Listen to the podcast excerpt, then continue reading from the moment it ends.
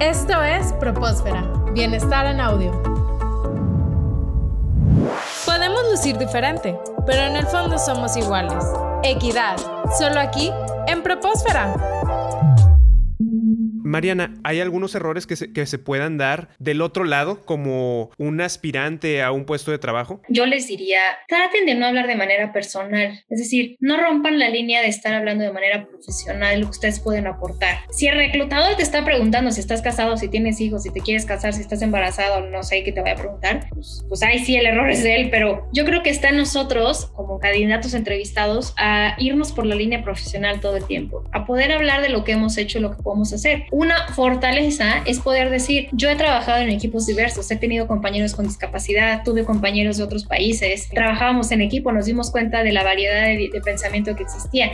Esos son como sacarle jugo a tus cosas positivas, es un consejo positivo. Pero si les diré, tengan cuidado en estar hablando de cosas personales porque tú no sabes qué prejuicios va a tener la persona que te está escuchando. Entonces a lo mejor si tú ya vives en concubinato, si no te quieres casar nunca, si ya tienes un hijo, si no, si tienes VIH o no, si eres homosexual, si y lo vas a decir en una entrevista, tristemente va a haber reclutadores que sean discriminatorios, ¿no? O sea, que discriminen a las personas. Yo espero que no, y tengo muchos colegas que no lo son, pero yo te diría, pues no te pongas en el hilo. Pero también creo que debemos de defender nuestra esencia y lo que somos. Entonces hay que conocer muy bien qué información puedes aportar que aporte a una entrevista, que sirva para que conozcan tu perfil. Pero si es información que tú ves que no es necesaria, les voy a poner un ejemplo buenísimo. Yo estudié una maestría y un maestro nos mandó un correo electrónico para conocernos iniciando el cuatrimestre y nos dijo, mándenme por favor una foto de ustedes, su nombre, su edad, su estado civil. Y yo se lo mandé y le dejé estado civil vacío. Y me respondió, Mariana, me faltó el estado civil. Y le respondí, maestro, ¿para qué necesita el estado civil? Y me respondió, porque llevo 30 años pidiéndolo y lo tengo en la base de datos de todos mis alumnos. Y le dije, maestro, con todo el respeto que usted me merece, y todavía le dije de broma, y no quiero que me repruebe porque todavía ni me conoce, si usted lo ha pedido 30 años, eso no significa que esté bien. Si usted me dice que es un dato que necesita porque si estoy casada me va a dar una beca, no, no, no sé para qué importaría mi estado civil, pero si usted me dice que importa para algo, con gusto se lo doy. Pero si me dice que es solo porque lo ha pedido siempre,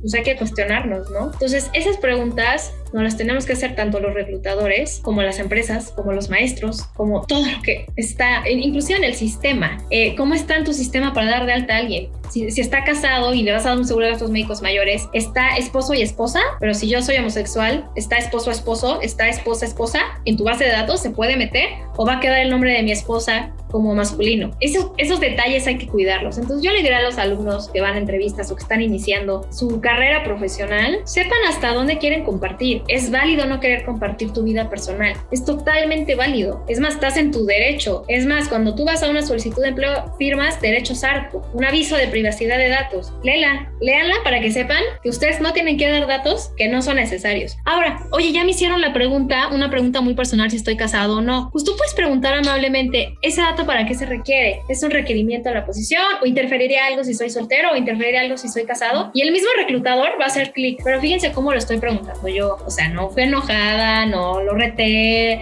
Nada más dije, oye, ese dato lo necesitan para algo. O, es un requerimiento que yo esté casada. O es un requerimiento que esté soltera. Porque yo estoy divorciada. ¿Puede influir en mi entrevista? Mi amor te dice, ah, no, no, no. Solo lo preguntamos como mi maestro, ¿no? Solo lo preguntamos porque siempre, lo hemos preguntado. Ok, no, pues te comento que estoy divorciada. Pero a lo mejor vas causando estos. Pero yo les diría, no sean luchadores en una entrevista, pero sigan su esencia. Y algo, si algo les incomoda, es su intuición. Y ustedes deben de ser muy inteligentes de saber cómo darle la vuelta sin perder la oportunidad laboral. Y este está el reto. Ojalá les den esas clases en sus escuelas, porque sí es difícil, es difícil. Sí, claro. Y también ser eh, consciente de, como tú lo decías, que hay personas que desafortunadamente todavía tienen prejuicios a la hora de reclutar y a veces eso habla mal de una empresa que quizá no, no tiene en general esos prejuicios. O al contrario, pudiera ser que ese es el reflejo de una empresa que sí los tiene. Y pues es, difícil saber cuándo sí, cuándo no. Y yo creo que también es muy importante, como tú dices, eh, reconocer esa intuición y decir, bueno, si esta empresa pues tiene estos valores, quizá no, no va acorde conmigo. Y, es lo que hablábamos de la pérdida de talento también. Claro. Sí, fíjate que, perdóname Iván, rapidísimo. Fíjense muy bien en las políticas de diversidad e inclusión que tienen las empresas cuando ustedes se postulan. Todas las empresas, por lo menos Grupo Bimbo, tenemos una leyenda de de que no discriminamos, de que buscamos la diversidad y la igualdad. Si tú no ves eso en su portal, en su oferta de la vacante, ya es una alerta para mí, porque ya no lo están considerando. Pero no lo des hecho, ve y pregunta. O sea, una pregunta inteligente que ustedes pueden hacer es, ¿cuáles son los valores de la empresa y qué hacen respecto a diversidad e inclusión? Y ve cómo te responde el reclutador. Y ahí también te vas, o sea,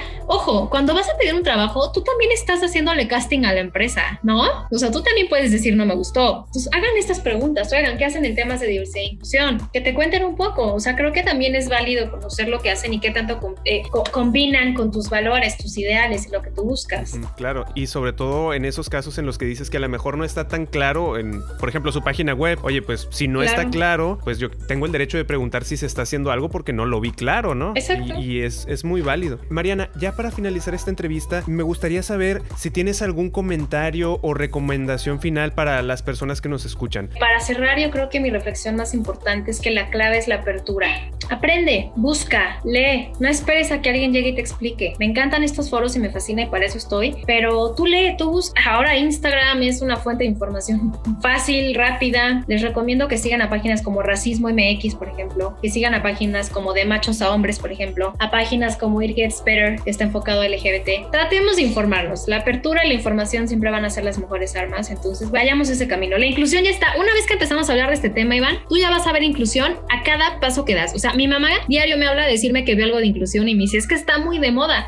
yo no, ma, es que tú ya lo ves en todo porque hablo contigo de este tema, entonces tú ya crees que está en todo lo que hacemos. Pero ya, o sea, Netflix lo tiene, o sea, no te quieres educar, ok, ve cualquier serie de Netflix. Ahorita las que están de moda, o sea, Anne with Annie que habla de feminismo, eh, Atypical que habla de discapacidad, eh, o sea, ya lo estamos viendo ya está a nuestro alrededor. Entonces hay que tener apertura de entenderlo. ¿Quieres entender el mensaje o no lo quieres entender? Sí, tener apertura y, como tú dices, buscar esa información porque pues la información está. O sea, ya es simplemente de nosotros tener la voluntad de, querer informarnos más. Y como tú bien dices, empiezas a buscar y empiezas a verlo en todas partes. Como comentario personal, sin ir más lejos. Eh, en diciembre me acuerdo que iba a comprarle juguetes a mi hija y me topé el mismo producto en su versión de niño y el mismo producto en su versión de niña, pero tenía muchas diferencias como uno tenía tarjetas de banco y el otro no. Uno tenía llaves de carro y el otro no. Uno tenía un reloj y el otro tenía un peine. Yo creo que no necesito decir cuál tenía cada cosa para que la gente se lo imagine, porque desafortunadamente eso es algo muy, muy común. Muy común. Mariana, muchísimas gracias por, por tu tiempo. Nos has dado pues muchísima información valiosa y de hecho ya apunté también esas páginas de Instagram para yo empezarlas a seguir. Te agradecemos mucho tu tiempo y esperamos tenerte próximamente en otra ocasión hablando de estos interesantes temas para toda la comunidad. Muchísimas gracias a todas y todos los que me invitaron, todos los que escucharon aquí. Iván, gracias por tu tiempo y pues seguimos en contacto. Muchísimas gracias. Esto fue Propósfera, Bienestar en Audio. Las opiniones vertidas en este programa son responsabilidad de quienes las emiten y no representan necesariamente la opinión de Universidad Tech Milenio.